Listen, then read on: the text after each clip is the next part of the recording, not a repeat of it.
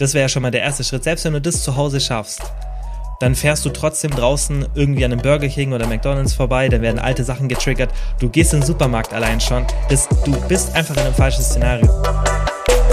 Kilians Brain Game Podcast. Jetzt kann man. Start. Ja, gut. Ja gut. Servus. Ähm, servus. Ähm, dann legen wir direkt los. Oh, hier ist ein Lärm Okay. bei uns im Haus. So, jetzt erleben wir los. Jetzt aber. Okay. Ähm, ja, ich habe dich gerade schon gefragt. Hast du schon ein paar Fragen rausgesucht? Ja, ich habe ein paar Fragen. Ich habe nicht viele Fragen, aber Okay. ich habe ein paar. Sollen wir heute die Folge nur aus Fragen, ähm, sollen wir die, die, die, Fol- heutige Folge nur mit Fragen gestalten? Würde ich machen, Wär doch weil auch mal, ja? genau, du hast ja nicht so viel Zeit. Was heißt Genau. nicht so viel Zeit? Ein bisschen Zeit. Und Ja. ähm, ich habe ein paar Fragen, du hast ein paar Fragen. Mach mal einen Wechsel. Leg Du fängst los. an. Okay. Ähm, du fängst an. Ich muss die gerade Ich noch raussuchen. Ich finde sie Also, nicht. der Stefan, der Stefan fragt. Beste Art der Kraftsteigerung, zum Beispiel beim Langhantel, Kurzhantel, Bankdrücken.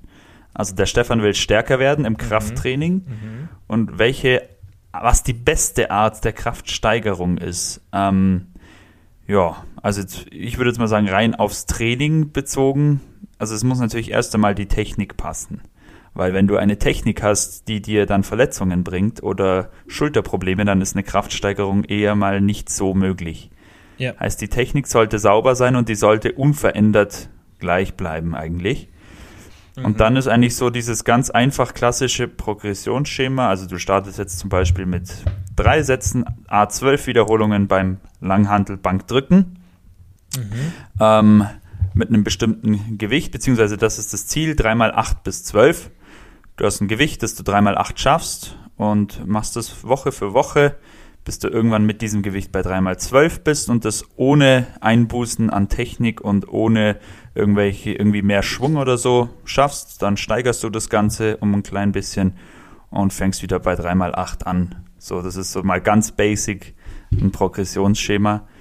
Ähm, ja, also Mai, ansonsten drumrum ums Training muss natürlich, muss die Ernährung passen, deine Regeneration muss passen, sonst ist eine Kraftsteigerung auch nicht äh, die beste, es ist auch nicht äh, optimal möglich und ein leichter Kalorienüberschuss wäre wahrscheinlich gar nicht schlecht. Ja. Ja, was, was sagst du dazu? Ja, genau. Ich meine, wir haben ja so ein ähnliches Steigerungsschema immer benutzt. Dieses, das ist ja wirklich so ein ganz standard ähm, progressives Schema, das so zu machen. Ich finde es halt mega praktisch, weil du musst halt nicht wirklich Ja. viel ausrechnen. Du kannst es ähm, ganz kurz erklären, hat mir jetzt ja gerade gesehen, du kannst in ein paar Sätzen erklären, wie das System funktioniert. Du musst nicht irgendwie rumkalkulieren. Ähm, ja, Ja. Du, du kannst halt einfach deine Wiederholungen steigern, bis du halt den Wiederholungsbereich erreicht hast, das Ende. Dann gehst du mit dem Gewicht halt ein bisschen hoch. Unterkörper 10 Kilo, Oberkörperübungen 5 Kilo, irgendwie so halt. Ähm, Mhm. Je nachdem auch was klar für ein Workload ist. Klar, dass ich jetzt bei einer Kniebeuge eher um 10 Kilo hochgehe und jetzt bei irgendwie Beinstrecker um 5 Kilo vielleicht nur. Es ist, ähm, Es kommt ja auch immer aufs Training, auf den Trainingsstand an. Genau. Irgendwann sind 5 Kilo Steigerung so viel. Ähm, Ja. Also das ist ganz individuell dann auch. Aber als, Ja. als Richtwert sicher super, ja. Ja, und wenn du, wenn du fortgeschritten bist, dann machst du vielleicht auch ein anderes Schema, wobei, ich weiß nicht, was machst du jetzt aktuell? Du hast jetzt so ein spezielles Progression, Progressionsschema, oder? Du gehst ja auch mit der Intensität. Ja, genau. Also ich, ich gehe einmal mit der Intensität hoch, mit dieser Reps in Reserve Skala. Mhm. Heißt, ähm, zwei Reps in Reserve ist quasi eine, eine 8 von 10 dann Mhm. an ähm, RPI, glaube ich, oder? Kann man das so um? Ja, Ja. könnte man, glaube ich, so sagen. Ähm, genau, einmal steigere ich dadurch die Intensität, dass quasi von Woche zu Woche die, das Ziel Reps in Reserve runtergesetzt wird. Mhm. Somit gehe ich immer mehr ans Muskelversagen beziehungsweise an meine absolute L- Grenze. Mhm. Und ähm, das Volumen steigert sich auch von Woche zu Woche um, ja, es kommt darauf an, natürlich Unterkörper, Oberkörperübungen.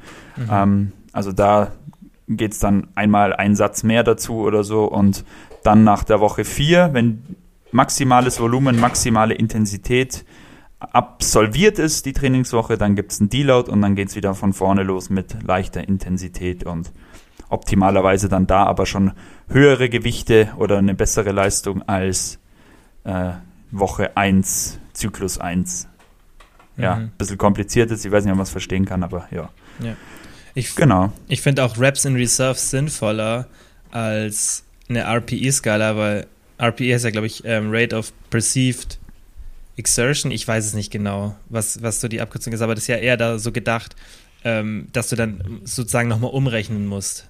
Du musst ja, ja bei einer genau. RPE 8,5 umrechnen und deswegen finde ich Reps in Reserve eigentlich ein bisschen sinnvoller, aber das ist ja dann schon wirklich, wenn du auch ein relativ hohes Trainingslevel erreicht hast, dass du damit so ja, arbeitest. Am Anfang kannst du ja wirklich so relativ simpel mit diesem ähm, Wiederholungsschema dich so hocharbeiten. Also ich habe, würde ich sagen, meine meiste Progression mit sowas gemacht. Ich habe auch schon so lineare Progression mal gemacht. Das war eigentlich auch ganz cool. Das finde ich auch mega interessant. Das ist ja auch wirklich so ein Basic-Steigerungsschema, dass ja. du die Intensität ähm, im Trainingszeitraum immer ein bisschen erhöhst. Und ähm, das finde ich auch ganz cool. Also es hat auch, finde ich, Spaß gemacht. Du musst halt dann wirklich jedes Mal, du musst halt wirklich davor ausrechnen, okay, was mache ich jetzt in jeder einzelnen Woche? Ist halt ein bisschen aufwendiger. Und deswegen finde ich so ein Standardsteigerungsschema schon ganz interessant. Ja, finde ich auch. Es ja. macht es nicht unnötig kompliziert und ist eigentlich für jeden umsetzbar. Ja. Okay, gut. Ähm, dann machen wir mit der nächsten Frage weiter. Ähm, das finde ich eigentlich auch ganz gut.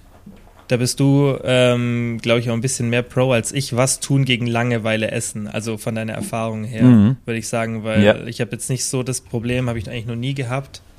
Ähm, aber du hast ja schon öfter mal so Phasen gehabt, wo du das wirklich ähm, einfach viel, viel stärker kontrollieren musstest, dein Essverhalten.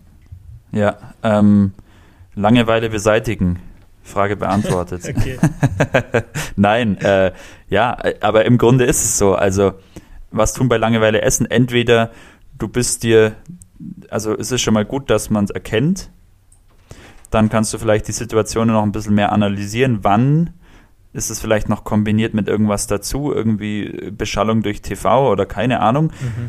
Ist es ein bestimmter Ort? Ist es immer im Bett? Ist es immer keine Ahnung wo? Also das Ganze vielleicht nochmal ein bisschen detaillierter analysieren. Wann findet es denn gehäuft statt? Und dann entweder gezielt versuchen, den ähm, Reiz, den Reiz zu ersetzen. Ja, also dass du irgendwie, ähm, wenn du Langeweile hast, irgendwie, keine Ahnung, anfängst zu lesen oder Musik hörst oder mit jemandem telefonierst. Ähm, bei mir war jetzt, wenn ich Langeweile hatte und ich, also wichtig, wie gesagt, ist, dass man es merkt. Dass man einfach merkt, okay, Jetzt äh, würde ich einfach essen, obwohl es gar nicht äh, notwendig ist, aufgrund von der Situation, in der ich mich gerade befinde. Und dann, wenn man das erkennt, dann kann man ja dagegen steuern. Dann kann man spazieren gehen, das habe ich immer gemacht. Spazieren, Podcast aufs Ohr und spazieren gegangen oder Musik.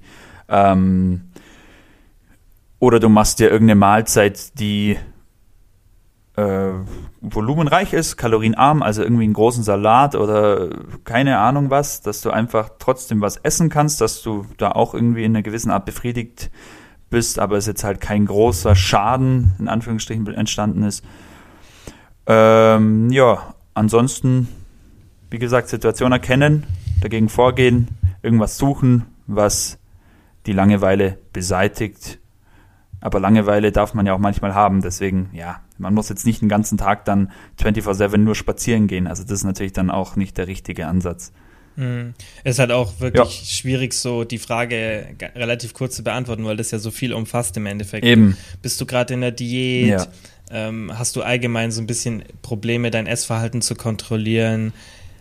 Das ist halt so eine allumfassende Frage, dieses Essen bei Langeweile, das betrifft ja so viele und ich denke, da muss man wirklich sich vielleicht ein bisschen noch mehr informieren, vielleicht auch mal die Binge-Eating-Folge anhören, die ich vor kurzem aufgenommen habe, weil da ähm, geht es auch viel um das Thema, aber das ist halt einfach schon sehr komplex einfach, die Situation dann. Was ist da wirklich der Auslöser, dass du dann isst? Ist es vielleicht immer so oder ist es, weil du gerade eine harte Diät machst? Das ist ja wirklich unterschiedlich. Genau. Das ist auch noch ein guter Punkt. Ist es, liegt es überhaupt an der Langeweile oder ist es irgendwas anderes? Ist, bist du hormonell so Mhm. kaputt, dass, also so, wie du schon sagst, ja, also das ist komplex. Ja. Jo. Soll ich wieder? Nächste? Ja, ja, kannst du. Und zwar die Sarah fragt, wie vermeidet man bestmöglich Mangelerscheinungen, Mangelerscheinungen einer Diät? In einer Diät vermutlich, irgendwie so, ja. Mhm. Ähm, ja, willst du?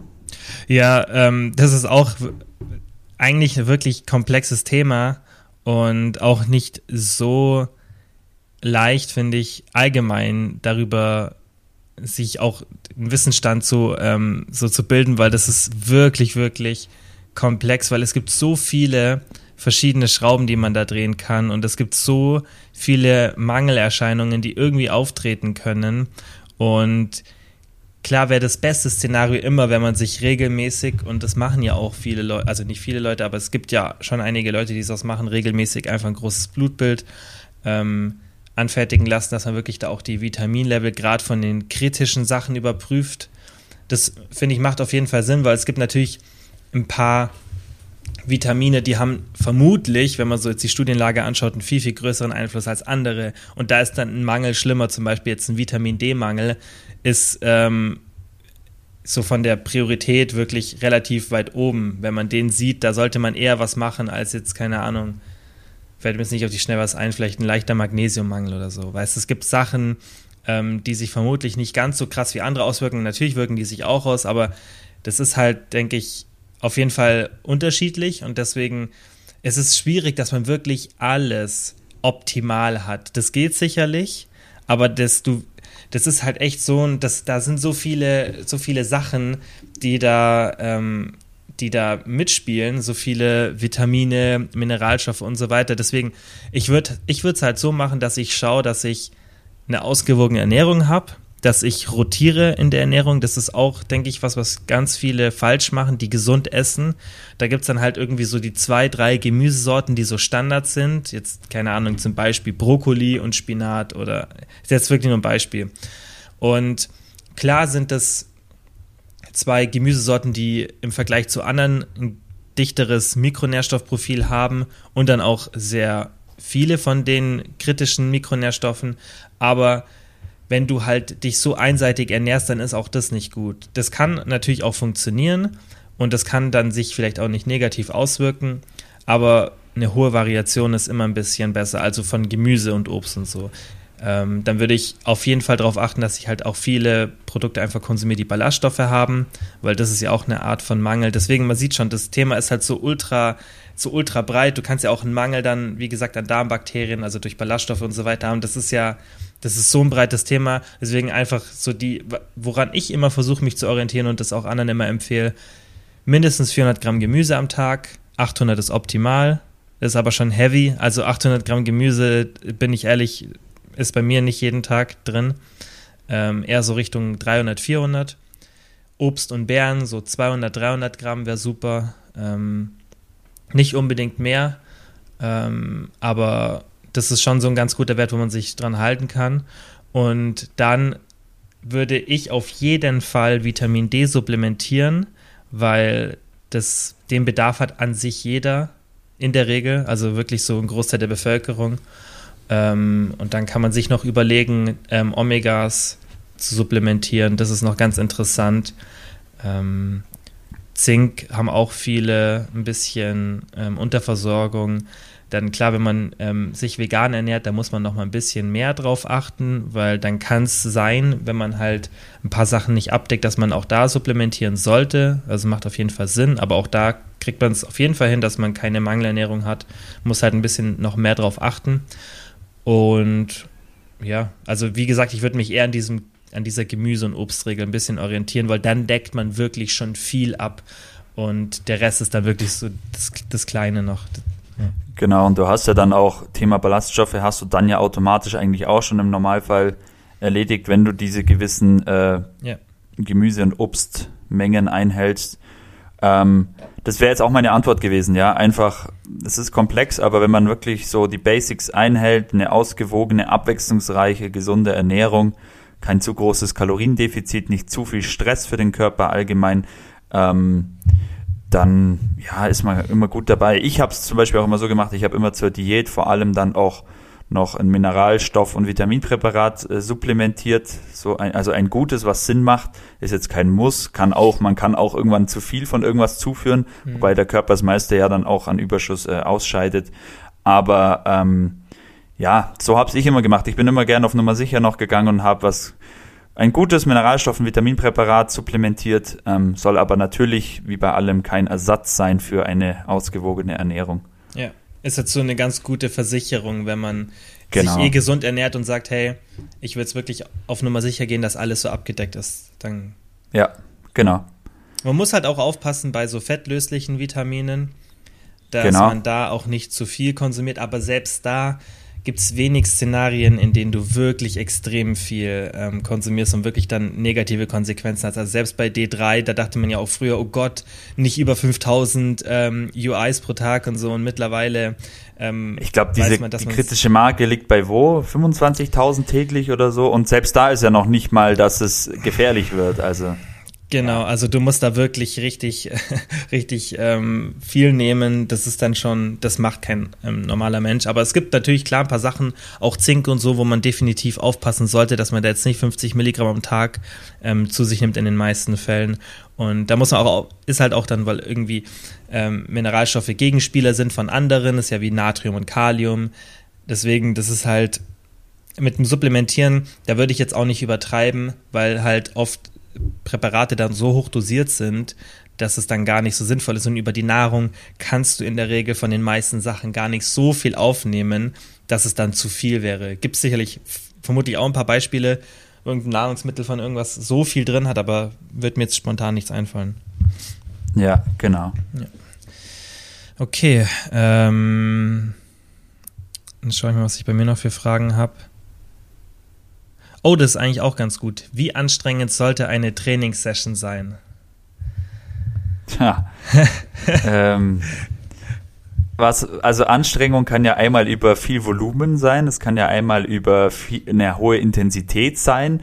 Es kann, also, wie anstrengend soll das sein? Das ist sehr allgemein gehalten. Das kommt immer auf deinen Trainingsstand an, es kommt auf dein Ziel an, es kommt auf, ähm, den Zyklus an, wenn du dein Training periodisiert hast, in welchem du dich befindest gerade. Ist, also, uh, it depends. ja, it depends, ist echt so. Und äh, ist ja bei uns beiden auch so. Wir haben schon Phasen gehabt, wo wir ultra intensiv trainieren oder trainiert haben und Phasen, wo wir da ein bisschen runterfahren oder es wieder intensiver wird. Das hat auch immer nach deinem Ziel, wie du sagst, die Ziele sind da auch relevant. Genau. Und wie, also eigentlich kann man wirklich beantworten mit, ähm, ich meine, der beste Trainingsplan ist der, der dir Spaß macht und die beste Trainingseinheit ist auch die, die dir Spaß macht. Deswegen trainier so intensiv, wie es dir einfach am meisten Spaß macht, wie du am meisten Bock hast auf die nächste Trainingseinheit dann wieder und ja, mach's nicht zu komplex dann. Kommt natürlich, ich weiß jetzt nicht, wie, wie auf welchem Trainingsstand du bist und wie mhm. fortgeschritten ja. und wie ambitioniert deine Ziele sind, aber das kann man, ja. glaube ich, allgemein so beantworten. Ja, als Anfänger würde ich oder Beginner würde ich immer ein bisschen langsamer machen, würde schauen, dass ich gut regeneriere, würde vielleicht eher ein bisschen eher ein bisschen leichter trainieren als zu stark. Das ist immer ganz gut, finde ich, weil lieber steigerst du dann die Intensität, als dass du dann ständig Muskelkater hast und es dich demotiviert, weil du einfach ja kaum trainieren kannst oder deine Gelenke dir wehtun, weil du einfach viel zu früh viel zu viel Gewicht benutzt, die Technik wird schlecht. Aber sobald du jetzt so einen Fortschrittsgrad hast, wo du jetzt sagst, okay, ich trainiere jetzt wirklich seit einem Jahr oder eineinhalb Jahren wirklich konstant, dann bist du an sich fortgeschritten. Und dann finde ich es halt auch wichtig, dass man nicht zu leicht trainiert, weil das sehe ich bei ganz vielen, wenn die so ein ganz gutes Level haben oder die haben so einen Standard, ähm, so ein schon so eine Standardkapazität, was sie leisten können. Und das ist eigentlich bei den meisten, ähm, gerade jetzt die ins Fitnessstudio gehen und Krafttraining machen und die schaffen dann nicht diesen Sprung in die nächste Stufe, wenn die, wenn die halt auch dahin wollen. Und das ist meiner Meinung nach, liegt das oft an der Intensität, weil wenn du wirklich so das Maximum aus dir rausholen willst, dann kommst du nicht dran vorbei, richtig hart zu trainieren. Das ist halt ein Fakt. Und das muss dir auch Spaß machen, weil sonst wirst du niemals, du bist halt an einem bestimmten an einer bestimmten Leistungsgrenze dann, wo einfach Schluss ist, wie bei jedem anderen Sport. Und also, es heißt nicht jeden Satz bis zum Muskelversagen gehen, aber wurde jetzt gerade vorhin gesagt. Aber schon relativ nah hin, ja. Reps in Reserve, also wenn du, wenn ich jetzt auch intensiv trainiere, dann gehe ich immer so, so zwei, drei Wiederholungen vor Muskelversagen, vor, vor einem, in Anführungszeichen Muskelversagen, vom wahren Muskelversagen kannst du dann immer noch mal eine Wiederholung draufzählen. Ja. Ähm, aber ich denke auch nicht zu leicht trainieren und ähm, das sehe ich ganz auf dem Fitnessstudio, ähm, mit was für einer Intensität die meisten trainieren. Und wenn das, wenn das dir so Spaß macht, also darum geht es nicht, das ist ja gut, Hauptsache Bewegung ist Bewegung, aber wenn du dann halt dann dich wunderst, wieso die Fortschritte ausbleiben, dann ist es halt genau dieser Punkt, weil du musst schon richtig intensiv trainieren. Also du, ja. das muss dir, wie gesagt, es muss dir halt auch Spaß machen. Du musst die Motivation dafür haben, dass du halt so richtig dich schon ein bisschen eine Zeit lang, zumindest eine Zeit lang, gerade dann, wenn du dich steigern wirst, schon im Training abschießt. Und dann musst du auch nicht so oft trainieren. Dann reicht es halt auch, wenn du viermal die Woche gehst für eine Stunde. Und ähm, dann ist Intensität halt schon wichtig. Ja, ja absolut. Sehe ich auch so. Also es kommt wirklich am Trainingsstand dann an ähm, und erstens nicht zu intensiv, also nicht jeden Satz bis ans Muskelversagen, ja. so dass die Technik völlig darunter leidet, irgendwie abgefälscht wird, weil da tust du dir keinen Gefallen. Ähm, da ist Verletzungsrisiko zu hoch und ähm, ja, du wirst auch irgendwann dein, du wirst es einfach nicht mehr regenerieren, also ist die mhm. Gefahr da. Aber auch wenn du jetzt, wie du schon sagst, auch nicht zu leicht, also ähm, ja, das, schwer zu beantworten. Das, aber das Problem ist halt auch, wenn du also die Vorgabe, wenn ich jetzt sage, schon intensiv trainieren, das darf man halt auch nicht falsch verstehen und dann, was ja auch viele erwarten, ist, dass man nach jedem Training Muskelkater hat. Das weiß ich auch bei ganz vielen, die sagen, hey, wenn ich keinen Muskelkater habe, dann habe ich das Gefühl, ich habe nicht richtig trainiert und darum geht es nicht. Also ich weiß nicht, wie oft du Muskelkater nach dem Training hast, ich habe es vielleicht einmal alle zwei Wochen, wenn überhaupt. Fast Ja, nie. und wenn auch, wenn ich wirklich regelmäßig im, im Training bin, ohne Pausen dazwischen, dann irgendwann nur noch an bestimmten Stellen, jetzt der Beinbeuger zum Beispiel ist immer ja. was, was, wo ich immer einen Muskelkater kriege, meistens, mhm. aber auch nicht immer, aber irgendwann kriegst du auch, du kriegst irgendwann gar keinen Muskelkater mehr so richtig. Genau. Du solltest ja. ja so trainieren, dass du dein dein, dass dein Trainingsvolumen sehr ähnlich ist und auch die Intensität und dann halt ein Stück drauflegst. Ab und zu mal Muskelkater genau. zu haben ist okay, aber dieses Ding, dass, dass dein Training nicht effektiv war, wenn du keinen Muskelkater hast, das ist totaler Bullshit. Also es ist, ja. das ist, also wie gesagt, ich habe schon so intensiv trainiert, ähm, wir beide und ja, ganz viele Pro Profis haben ja auch keinen Muskelkater. Ähm, und da sind wir ja noch mal vom Leistungsniveau weit davon weg. Also das ist kein Indikator Muskelkater. Muskelkater ist immer ein Indikator dafür, dass dein Trainingsvolumen und die Intensität viel zu hoch waren. Und du wirst halt immer das Problem haben, dass du dich dann danach nicht so gut steigern kannst. Du erholst dich nicht so gut und du wirst halt im Endeffekt immer ein bisschen weniger Fortschritte machen, wenn du ständig Muskelkater hast. Als, ja, als wenn du genau. dein, dein, dein Volumen relativ ähnlich lässt und dann so kleine Sprünge machst. Ja, genau, ja. ja. Ah, der Felix fragt, was hältst du von Push-Pull-Beine-Training? Push-Pull-Beine, ja. Äh, ja, ich habe selber schon danach trainiert, Push-Pull-Beine. Ähm, auch da kann man wieder sagen, wenn es dir Spaß macht, dann ist es gut. Ähm, es ist jetzt, glaube ich, was die, was die Frequenz betrifft, nicht das absolute Optimum, was Literatur äh, sagt. Aber ja, also es sind dann wirklich, das sind dann solange du das ähm, Push-Pull-Beine, Pause, Push-Pull-Beine oder irgendwie so, wie auch immer, solange du jetzt nicht einmal die Woche Push-Pull-Beine nur eine Einheit machst und dann, äh, also, weißt du, wie ich meine? Ja. Solange es äh, auf sechs oder sieben Tage verteilt ist und sich jede Einheit wiederholt, beziehungsweise du halt zwei Push, zwei Pull und zwei Beineinheiten hast, bist du, was Frequenz betrifft, äh, nicht schlecht aufgestellt. Das Volumen muss natürlich dementsprechend passen, also äh, Satzanzahl und Wiederholungszahl dass, ähm, ja, dass es auch zur Frequenz passt, dass du dann bis zur nächsten Einheit wieder regeneriert bist, aber auch nicht schon einen Tag vorher so. Ja, also ähm, ist ein ganz gutes Trainingssystem. Ähm, vielen macht es auch Spaß, so diese einmal drückende Übungen, einmal ziehende Übungen. Ich hatte es teilweise auch schon so, dass ich nur Push-Pull gemacht habe, aber bei Push halt dann ähm, auch die Beine mitgenommen habe mit Übungen, die Push-Übungen sind meistens ähm, Quadrizeps dann die Vorderseite und bei Pull dann noch Übungen für den Beinbeuger, für die Beinrückseite mit dazu genommen habe. Ähm, hat mir auch ganz, ja, hat mir eigentlich Spaß gemacht, aber muss jeder auch einfach für sich rausfinden, was passt. Hm. Ich finde es eigentlich auch ganz cool, wenn man, das ist halt immer ein bisschen, da muss man schon ein bisschen Erfahrung haben, aber es ist an sich auch cool, wenn man Lex Push-Pull macht und dann nicht sechsmal in der Woche, sondern fünfmal in der Woche. Ja. Und dann, also du kannst ja die verschiedensten Szenarien machen, dass du dann sagst, hey, ich will keine festen Trainingstage und mach einfach so bestimmte Abstände. Oder du kannst ja theoretisch sogar sagen, hey, ich habe feste Trainingstage, aber ich habe halt ähm, irgendwie vier oder fünf Trainingstage in der Woche und ich habe halt dieses, weil du, man sollte ja nicht immer, man muss ja nicht alles auf eine Woche immer abgrenzen. Man kann ja auch was auf zehn Tage abgrenzen, gerade von der Frequenz. Das finde ich eigentlich auch ganz interessant und es kann halt mega Spaß machen. Also ich habe echt richtig gern nach Lex Push Pull trainiert, sehr lange. Mhm. Ich auch, wobei bei mir, ich brauche eher Trainingspläne, die sich gut auf die Woche aufteilen lassen. Mhm ähm, das hat mir immer mehr geholfen, also dass ich immer feste Tage hatte. Dieses Rollierende, das war für mich gerade beim Wochenende, wo ich nicht sicher war, was ich da mache, ähm, das war für mich immer eher hinderlich, aber das kann auch vielen äh, Spaß machen oder kann auch vielen ähm, ähm so taugen. Ja. Mhm. Hast du es jetzt gerade so, dass, dein, dass du am Wochenende nicht trainierst? Ähm, ja, nee, aktuell nicht, da ich das mit den Kursen, also ich habe, wenn es normal läuft, immer eine Trainingseinheit eigentlich am Wochenende. Mhm.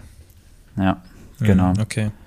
Ja. Weil ich erst Dienstag in die Trainingswoche immer starte, weil ich Montag Kurse habe und ähm, drei Ganzkörpereinheiten aktuell habe, beziehungsweise durch meinen Ausdauersport ist es ein bisschen abgewandelt. Also ich habe zwei OK und ein Ganzkörper, wo ich Beine mit dazu nehme. Mhm. Das bin ich gerade so ein bisschen am Testen, was meine Beine aushalten in Bezug auf Ausdauer und Kraftsport. Mhm. Ähm, und damit fahre ich aktuell ganz gut. Also ich habe eine Einheit immer Ganzkörper, wo ich relativ hohes Volumen für die Beine mit drin habe. Also was heißt relativ? Es ist eigentlich auch nicht so viel. Und die anderen zwei Einheiten sind dann Oberkörpereinheiten. Und da ich Dienstag starte, kommt dann die zweite Einheit immer am Donnerstag. Dann habe ich am Freitag Rest Day und dann heißt es halt Samstag oder Sonntag dann noch mhm. die dritte. Mhm. Genau. Ja, ja okay. Ähm, hm, ich schau mal, was wir noch jetzt für Fragen haben. ich muss auch mal ein bisschen schauen, ob wir die nicht schon beantwortet haben, weil die meisten ne, ähm, haben wir schon so in der Richtung beantwortet. Im letzten Mal. Mhm. Aber die finde ich noch super. Wie seid ihr vom Volumenfood weggekommen? Weil das haben wir ja beide. Ein ähm, bisschen Probleme gehabt. Ich denke, jeder, der mal ähm, eine harte Diät gemacht hat oder das öfter gemacht hat, ist vermutlich mal an einen Punkt gekommen, an dem er so mit dem Volumen ein bisschen übertrieben hat. Ich habe in der letzten Folge, die jetzt gestern online gekommen ist, es war auch ein QA zu meiner Diät und da habe ich er erzählt, wie ich früher gegessen habe. Und ich meine, du kennst ja die Stories, ich habe in so einer, mit so einer riesen Schüssel, ich erzähle jetzt nicht das alles nochmal, wer das hören will, einfach die letzte Folge anhören, habe ich so mit so einem Mini-Löffel immer gegessen. Also ich habe wirklich so einen Teelöffel und habe so eine riesen Schüssel gegessen. Ähm, und also ich kenne die Situation, wie man, also dass man so viel Volumen ist und wie man davon wieder wegkommt, kann halt unterschiedlich sein. Bei mir ging das so mit der Zeit, dass ich immer ein bisschen weniger Volumen gegessen habe, aber irgendwann habe ich dann wirklich so einen richtigen großen ähm, Fortschritt gemacht und das war bei mir tatsächlich, als ich angefangen habe, mehr Fett in die Ernährung zu integrieren. Und dadurch bin ich ja auch so in die Richtung gekommen, dass ich das auch anderen oft empfohlen habe, weil ich es halt bei mir gesehen habe und dann habe ich es auch bei vielen Coachings gesehen, dass eigentlich extrem sinnvoll ist. Und deswegen ist auch jetzt, klar, man kann nie alles so über einen Kamm scheren, aber so meine präferierte Ernährungsempfehlung ist immer, dass ich sage, alles ein Drittel. Ja, dass ungefähr so 30 Prozent ähm, 33 Prozent hat, wenn man es ganz genau nimmt, von allem, von jedem Makronährstoff, das wirklich so ausgeglichen ist, dann hast du meistens genug Protein. Vielleicht eher so 40 Prozent Protein ungefähr, dann so, ja, es ist schwierig, ein bisschen, vielleicht eher ein bisschen mehr Protein und ähm, dann bei den anderen vielleicht eher so 30 Prozent. Ähm, also prozentual der Kalorienaufteilung? Würde ich ja normal nie machen. Also ich bin ja gar ja. kein Freund davon, prozentual das aufzuteilen, aber so mhm. ungefähr, weil ja, okay. es ist halt schwierig zum Orientieren, aber das hat mir halt extrem geholfen, einfach mehr Fett reinzunehmen. Nicht jetzt diese 0,8 Gramm, was dann aufgenommen wird, sondern wirklich mal ein bisschen höher zu gehen, auf 1,2 Gramm, 1,3. Teilweise war ich auf 1,5 Gramm Fett. Ähm, und das hat mir extrem geholfen. Und dann muss man auch einfach, finde ich, lernen, diese kleinen Mahlzeiten zu akzeptieren. Das ist halt wirklich so, du musst mental wegkommen von diesem Gedanken, mich macht nur eine riesen Mahlzeit satt. Aber für mich spielt da halt auch die Fettzufuhr viel eine Rolle, weil wenn du so eine riesen Mahlzeit mit extrem vielen Carbs hast, dann das ist halt vom Geschmack her, während, während du das isst, einfach ein bisschen anders. Und diese fettigen Sachen, man kennt das ja, ähm, das sättigt auch einfach ein bisschen besser. Das ist halt auch einfach diese Magenentleerung ist danach langsamer. Klar, auf jeden Fall ballaststoffreich. Also das hat mir geholfen, wirklich da die Mahlzeit ein bisschen umzustellen, auch das Mentale. Ja, okay. Bei mir waren es mehrere Sachen. Es war einmal das Aufhören von viel zu krass gestalteten Diäten. Also heißt, mhm. es musste sich einfach mein Hormonhaushalt wieder auf ein gesundes Level ähm, erholen. Also es musste sich einfach, mein Körper musste sich erho erholen. Ähm, das war einfach ein Grund, dass ich mich kaputt diätet habe, denke ich mal hormonell, bin ich mir ganz sicher, ähm, weil einfach keine Sättigung mehr da war, ähm, ständig Hunger da war und ja, da kannst du halt dann auch mal, keine Ahnung, äh, fünf Kilo Wassermelone essen und bist zwar ultra voll, aber immer noch hungrig, so. Ähm, und dann war es als zweites das Aufhören extremer Fasten und kurzer Essperioden also heißt dieses Intermittent Fasting über den Tag extrem gestaltet. Das hat mir einfach großes Mahlzeitenessen antrainiert. Da musste man erstmal wieder wegkommen, so eine gewisse Regelmäßig reinbekommen, Regelmäßigkeit reinbekommen. Ich habe dann teilweise auch wirklich äh, äh, wieder gefrühstückt, obwohl ich gar keinen Hunger hatte. Habe versucht, so eine regelmäßige Mahlzeitenfrequenz reinzubringen und die Mahlzeiten dann aber eben nicht so groß. Und wie du sagst, da muss man dann einfach mal akzeptieren, dass die Mahlzeit halt klein ist am mhm. Anfang.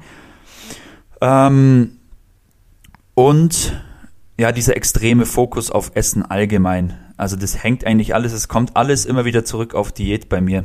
Dieser Teufelskreis zwischen Binge, extrem zunehmen und dann wieder Cut mit extrem abnehmen. Dieser Teufelskreis zwischen vom einen Extrem nach oben ins andere Extrem nach unten, das musste ich einfach aufhören und durchbrechen. Und dadurch wurde es bei mir dann besser. Ja. Das ist ja auch tatsächlich, was man bei Binge-Eating sieht, dass halt dieses regelmäßige Diäten und das auch dann wirklich extreme Diäten großer Einflussfaktor einfach ist. Ich fände es jetzt mal mega interessant, wenn du jetzt eine Diät machen würdest, was dann passieren würde. Wenn ja, du jetzt mal so eine richtige ehrlich, krasse, also weißt du wie früher, einfach so Richtung 8, 9 Prozent, so wirklich lean. Ja. Also ich würde es nie mehr so extrem gestalten wie damals. Da hätte ich einfach zu viel Schiss davor, dass ich wieder in alte mhm. Verhaltensmuster rutsch. Aber ich bin wirklich vollkommen genesen, stand jetzt, was mein Essverhalten betrifft. Ähm, aber ich hätte tatsächlich Bock, jetzt von diesem gesunden Ausgangspunkt, von diesem gesunden ähm, Zustand meines Körpers einfach eine wirklich optimal geplante Diät zu starten und einfach mal zu schauen, wie funktioniert es denn dann, wenn ich mal wirklich nicht so ins Extreme wieder abrutsche. Mhm. Aber ich habe, also die Chance, dass es mir dann wieder einfach nicht so gut geht, die ist so groß in meinem Kopf, dass ich es eigentlich, dass es sich für mich nicht lohnt, das zu testen aktuell, mhm. weil ich keinen, weil ich keinen Wettkampf habe, weil ich kein Fotoshooting habe, weil ich kein nichts habe und ich fühle mich wohl in meinem Körper aktuell, deswegen sehe ich keinen Bedarf. Du hättest halt auch ja, wenn du keinen Grund hast, dann ist halt blöd, so wenn du. Ja, mein klar, man könnte es mal als Experiment starten einfach. Ja, aber weißt dann, wie motiviert bist du ganz ehrlich, wenn du. Ja, und dann sehe ich auch äh, alte Kollegen von mir, der Kai zum Beispiel, ähm, ähm, hier äh, schmale Schulter, der jetzt auch eine Diät gemacht hat, und der weiß, der kennt sich gut aus, der hat auch diese Probleme früher gehabt und hat die Diät jetzt auch wirklich schön gestaltet, so wie ich das mitbekommen habe. Und der ist dann am Ende halt auch, weil der KFA einfach niedrig war, da kannst du die Diät gestalten, wie du willst. Mhm. Du kommst irgendwann an den Punkt ab einem bestimmten KFA, wo dein Körper einfach in Alarmbereitschaft ist. Der denkt, er verhungert, auch wenn es kontrolliert ist. Dann ist es halt ein kontrolliertes Verhungern und er wird dir irgendwann sagen, ich, es geht nicht mehr, ich äh, signalisiere dir jetzt, dass du nur noch jagen gehst und äh, alles in dich reinstopfst, was da ist, sozusagen. Also mhm. das das irgendwann ab einem bestimmten Punkt, glaube ich, egal wie du die Diät gestaltest, wirst du in diese, wirst du diese Symptome haben.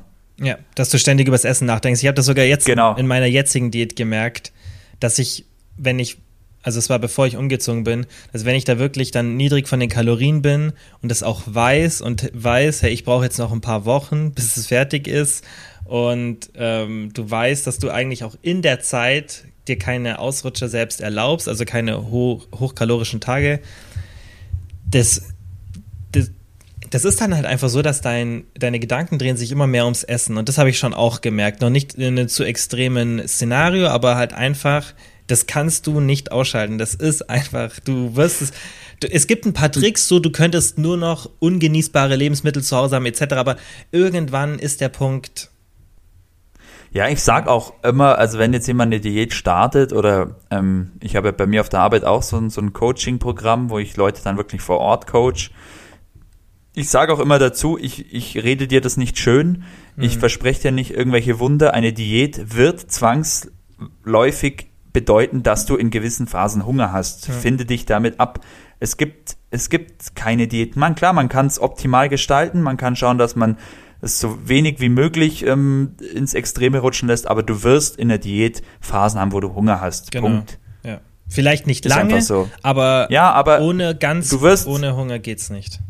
Ja, ja. genau. Und ist ja auch nicht und schlimm. Gerade je Nee, natürlich ja. nicht. Ich sag dann auch immer, das gehört dazu und ähm, eine Diät ist ja eigentlich ein, ein, du setzt ein, also ein kontrolliertes Verhungern quasi, also man hört ja davor mhm. dann wieder auf, aber ähm, das muss man sich einfach, man muss sich dem klar sein und wenn man dann den Hunger verspürt, dann kann man ja auch einfach sagen, hey, ja, klar, ich bin im Kaloriendefizit, mein Körper muss jetzt halt Reserven anzapfen, mhm. macht das optimalerweise mit äh, an den Fettreserven und das bedeutet dann der Hunger. Das kann ja dann auch irgendwie ein Zeichen sein, dass man's, mhm. dass man auf dem richtigen Weg ist. Wenn das jetzt, wenn der Hunger mal kurz da ist, sage ich. Ja, ja, also es sollte jetzt nicht den Tag bestimmen. Mhm. Das Ding ist halt, was dann viele da vergessen ist, du könntest theoretisch schon, wenn du dein gesamtes Umfeld so gestaltest, wie es eigentlich sein sollte, jetzt wenn du es evolutionsbiologisch betrachtest, wenn du das alles so umstellen könntest, dann würdest du vermutlich sehr, sehr, sehr lean werden können weil unser natürlicher Körperfettanteil ist schon sehr gering. Also der ist wirklich ziemlich, da müsste eigentlich jeder so sichtbare Bauchmuskeln haben, auf jeden Fall.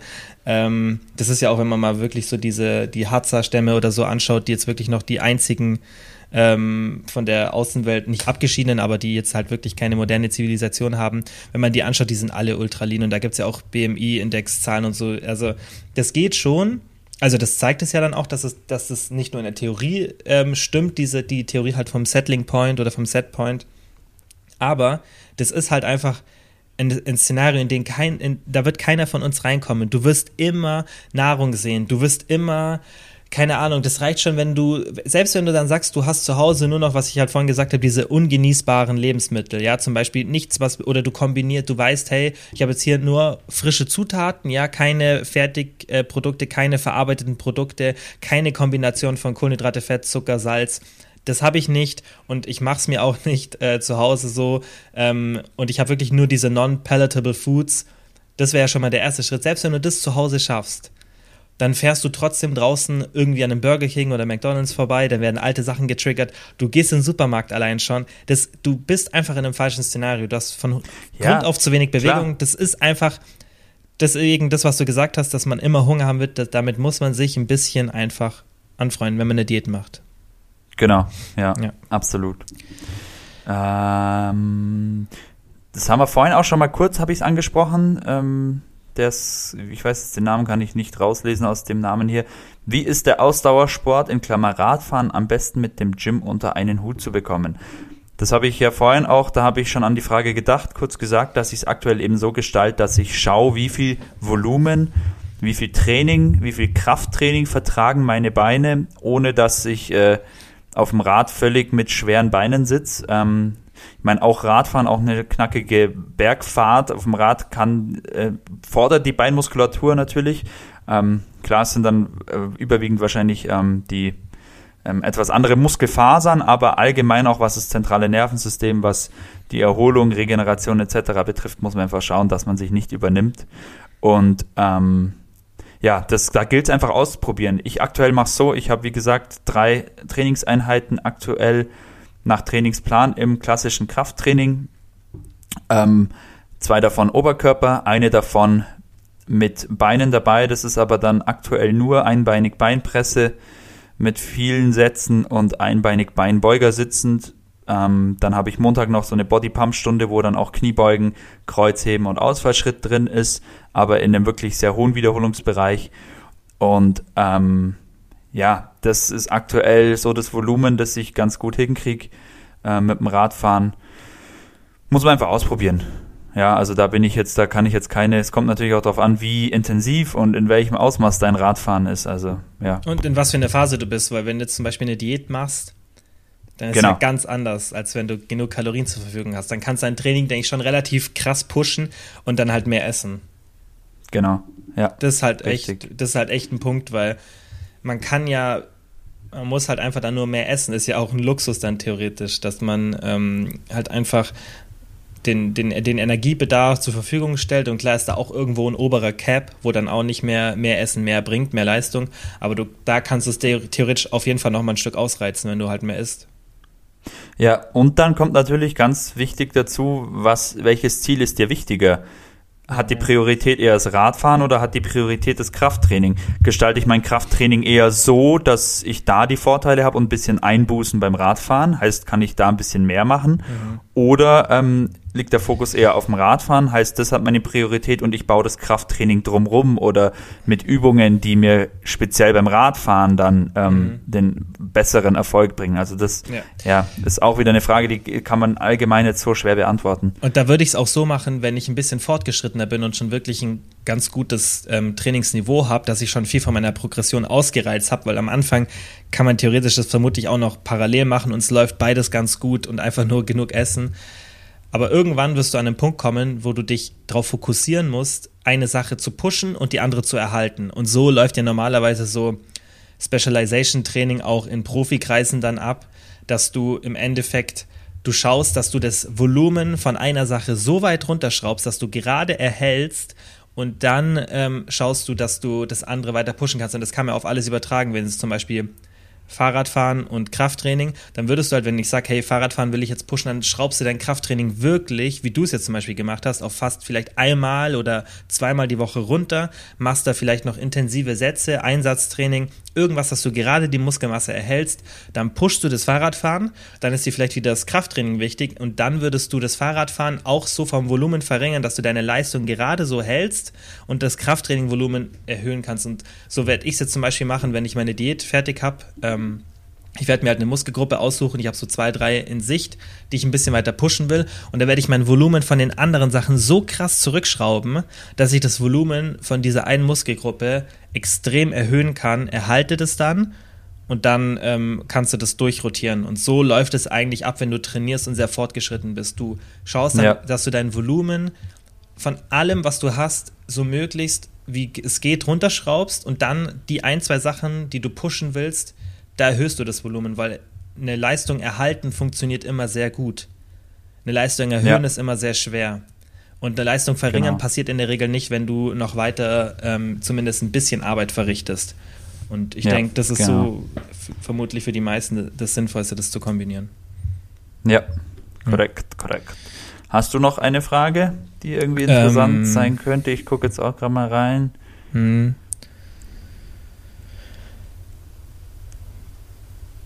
Hm. Hm. Das finde ich ist eigentlich auch ganz gut. Mit welchen Übungen kann man als Anfänger im Krafttraining anfangen? Also das ist jetzt auch interessant für alle, die vielleicht keine Anfänger sind, aber die dann anderen Leuten Tipps geben wollen, weil das kommt ja auch oft vor, dass man ähm, vielleicht schon ein bisschen mehr Erfahrung hat, dann fängt irgendwie eine Freundin oder ein Freund oder ein Familienmitglied mit einem Training an und ähm, dann weiß man auch gleich da, was man den Leuten raten kann. Und ich würde immer sagen, wenn man wirklich so gut wie kompletter Beginner ist oder eine Zeit lang trainiert hat, aber auch nicht so konstant und dann wieder anfängt, so, das ist ja ähm, häufig der Fall, dann würde ich immer die ersten acht Wochen so gut es geht auf freie Übungen verzichten. Wenn dann irgendwas mit Körpergewicht, wenn man freie Übungen macht, so Körpergewicht, da kann nicht viel passieren, aber ich würde nichts Schweres zu früh machen, wo eine gewisse Technik ähm, einfach benötigt wird. Man kann sich schon mal, wie gesagt, mit so Körpergewichtsübungen vorbereiten, aber ich würde am Anfang erstmal, um so ein Grundgefühl für die Muskulatur zu erhalten, würde ich wirklich komplett auf Maschinentraining setzen. Besonders, man muss ja auch überlegen, wenn man relativ im, im, hoch im Übergewicht ist, besonders dann ist so, wenn ich das dann schon sehe, dass irgendwie so Trainer Leute einweisen und ähm, oder dieses typische Biggest Loser Ding, das ist ja eh das, das ist ja eh das, da kann, darf ich gar nicht anfangen, weil ich mich da so aufreg, ähm, was die da machen. Aber was man auch so sieht, wie dann Trainer Leute einweisen, die wirklich übergewichtig sind. Wenn du jemanden am Anfang schon in so eine unangenehme Situation bringst und in so eine Situation, wo man denkt, was mache ich hier eigentlich, kann gar nicht meinen Körper steuern, was ja logisch ist, ist ja, ist ja halt einfach so am Anfang, das geht jedem am Anfang so, dann nimmst du der Person erstens die Motivation und du erhöhst auch das Risiko, dass die Person sich irgendwie verletzt oder eine falsche Bewegung antrainiert und das ist so schwierig, eine falsche Technik zu korrigieren. Und ich würde es immer so machen, in den ersten acht Wochen Maschinentraining, ein Gefühl für die Muskulatur aufbauen, dass einfach das, das ZNS sich auch einfach an die Bewegungsabläufe ähm, einfach so ein bisschen gewöhnen kann. Dann hat man erstmal so eine Grundmuskelmasse, wird da auch schon dann erstmal aufgebaut. Und dann kann man übergehen in, in freie Übungen. So würde ich es machen. Ja, sehe ich ganz genauso. So mache ich es auch bei mir im Fitnessstudio. Ähm, Beginner kommen bei uns eigentlich immer erstmal in den Gerätezirkel. Ähm, ja, es sind geführte Übungen, man kann nicht so viel falsch machen. Äh, es ist alles gestützt und unterstützt und ähm, ja, die Muskulatur kann sich trotzdem, wie du sagst, auch erstmal die Grundmuskulatur aufbauen, ähm, die Koordination kann sich da so ein bisschen verbessern, das zentrale Nervensystem kann sich anpassen und dann kann man, wenn man will, in den ähm, Freihandelbereich gehen. Da kann man natürlich dann immer noch schauen, wahrscheinlich nicht die komplexesten Übungen dann gleich zu Beginn, sondern erstmal vielleicht keine Ahnung, welche Übung man zuerst dazu nimmt. Ähm, da ist natürlich auch immer wichtig, wen man zur Seite hat. Die Person, die mich einweist, hat man, habe ich überhaupt eine Person, die mich einweist, die mir zeigt, wie es funktioniert? Und gerade bei Übungen dann wie Kniebeuge, Kreuzheben, gestrecktes Kreuzheben, Bankdrücken, über Kopfdrücken, ähm, da sollte man halt schon jemanden haben, der auch weiß, von was er spricht. Und ähm, ja, dann kann man das dann so Schritt für Schritt mit einbauen. Ja, sehe ich genauso. Ja. Okay. Yeah. Ähm, also die Lass Fragen, uns dabei erstmal, ja, oder? die Fragen, die ich habe, die oder haben jetzt eigentlich schon mal alle beantwortet und ähm, ich gucke jetzt gerade mal, ob ich hier noch was habe. Ja, passt. Ich glaube, das ist ganz gut von der Zeit her, ist auch ja, ganz gut. Eben, jetzt. du musst jetzt eh bald los und ähm, ja. Genau. Ich denke, die Fragen, die anderen Fragen haben wir schon alle beantwortet. Das nächste Mal, denke ich, ist wieder sinnvoll, wenn wir vielleicht ein bestimmtes Thema raussuchen und ja. man dann konkrete Fragen stellen kann, dass man vielleicht bei ein paar Sachen mehr in die Tiefe gehen kann, weil diese allgemeinen Fragen einfach mal die Folgen anhören, die wir schon zusammen aufgenommen haben, da haben wir echt fast schon, glaube ich, so die grundlegenden Sachen alle schon ähm, beantwortet. Ja, denke ich auch. Gut. Okay, dann. Super. Vielen Dank, Bro, fürs Zeitnehmen. Gerne, gerne. Worauf ich auch mal Bock hätte, ich weiß ja nicht, ob du das schon mal überlegt hast, ähm, dass man irgendwie mal so ganz abseits von Fitness, keine Ahnung, irgendwelche Sportevents oder so mal Revue passieren lässt oder keine Ahnung, ob sowas überhaupt Sinn macht. Ob es Leute gibt, die jetzt zum Beispiel UFC gucken am Wochenende und man mhm. macht halt dann bei irgendwelchen großen, ja, ich weiß nicht, ob sowas Sinn macht. Können wir uns ja mal unterhalten. Müsst, Oder vielleicht äh, haben die Leute auch irgendwelche Ideen. Genau, am besten mal, das ist immer das Beste, wenn ich DMs kriege, weil da kriege ich echt viele zum Podcast, also mit ja. Vorschlägen und mit Wünschen zu irgendwelchen bestimmten Themen oder wenn eine bestimmte Frage ist. Das ist halt immer am besten, weil klar, ich kann mir die Stats anschauen, wie die einzelnen Folgen ankommen, aber am besten ist halt immer, wenn ich von euch irgendwie so Nachrichten kriege oder wenn ihr die, die Podcast-Bewertung kommentiert, das lese ich auch immer relativ schnell. Und ähm, da sind wir immer offen für, ja. für Themen, die wir dann gerade zusammen halt, ähm, wenn wir zusammen die Podcasts aufnehmen. Ja. Genau. Ich kam nur drauf, weil ich äh, Darts ja gerne schaue mhm. und ähm, dann jetzt einen Podcast eben gefunden habe, wo halt dann ähm, gesprochen wird über irgendwelche vergangenen Events, aber das ist natürlich eine kleine Nische dann nur, also ob das dann so mhm. viel Sinn macht. Und du musst dich halt schon gut ja. in der Nische auskennen. Wobei genau. tust du mittlerweile zum Beispiel in Darts. das ist so krass, wenn wir so immer zusammen ja. schauen so und du jeden Spieler irgendwie kennst, ja, der hat so eine komische Wurftechnik. Ja, ja, ja, genau. geil. Ja. Das ist wirklich der Aber Sport, geil, den dass ich du jetzt Jahr auch für mich entdeckt habe, ohne Spaß. Ich, ja. Ja. Ich find's so Voll geil. nice. Ich schaue es so gern an. Es ist einfach. Ja. Es ist zwar so simpel und es ist immer wieder das Gleiche, aber irgendwie, ich, Ja, ich klar, überlege selber aber das die ist- ganze Zeit, was es ist. Das, es, aber das ist doch dann, ähm, runtergebrochen ist es doch fast jede Sportart. Beim Tennis ist es doch auch ein Hin- und Herschießen von dem Ball, dann gibt's halt verschiedene Schlagtechniken, aber es wiederholt sich ja auch alles. Beim Fußball ist es ja dann auch, ja. es gibt einen Pass, es gibt einen Schuss, die machen Kopfball, dann fault man und Aber du hast halt passieren bei, drumrum, passieren kann immer viel. du hast halt bei, bei Fußball oder Football oder so Sachen hast du halt viel so mit Taktik oder verschiedene Züge, Ja, genau. sie passieren können. Und beim Dart hast du halt wirklich immer nur dieses auf die Triple 60 zielen, wenn es nicht klappt, irgendwo drumherum. Triple 20 dann meinst du? Finish, äh, Triple 20, ähm, Ja. Oder dann, ähm, wenn du ein Finish hast, ist ein bisschen anders. Die, was mich wirklich stört und was ich schade finde, ist die Perspektive auf die Darts, also wenn die reingeworfen werden, das habe ich dir ja schon mal gesagt, ist immer die gleiche. Und ab und zu haben sie mal so ganz selten, in, einmal in allen drei äh, Spielen, zeigen sie dann die Spieler so ein bisschen auch von hinten, von der Entfernung. Das fände ich halt mal ganz cool, weil die haben wirklich zwei Perspektiven. Auf den Spieler, wie er den Dart in der Hand hält und Genau. dann ganz nah auf die Scheibe. Was ich auch krass finde, wie machen die das? Dass die schon davor wissen, wo er hinwirft. Sehen die das von der Wurfhöhe, oder? Weil die Kamera ist schon, bevor er wirft, auf den Punkt.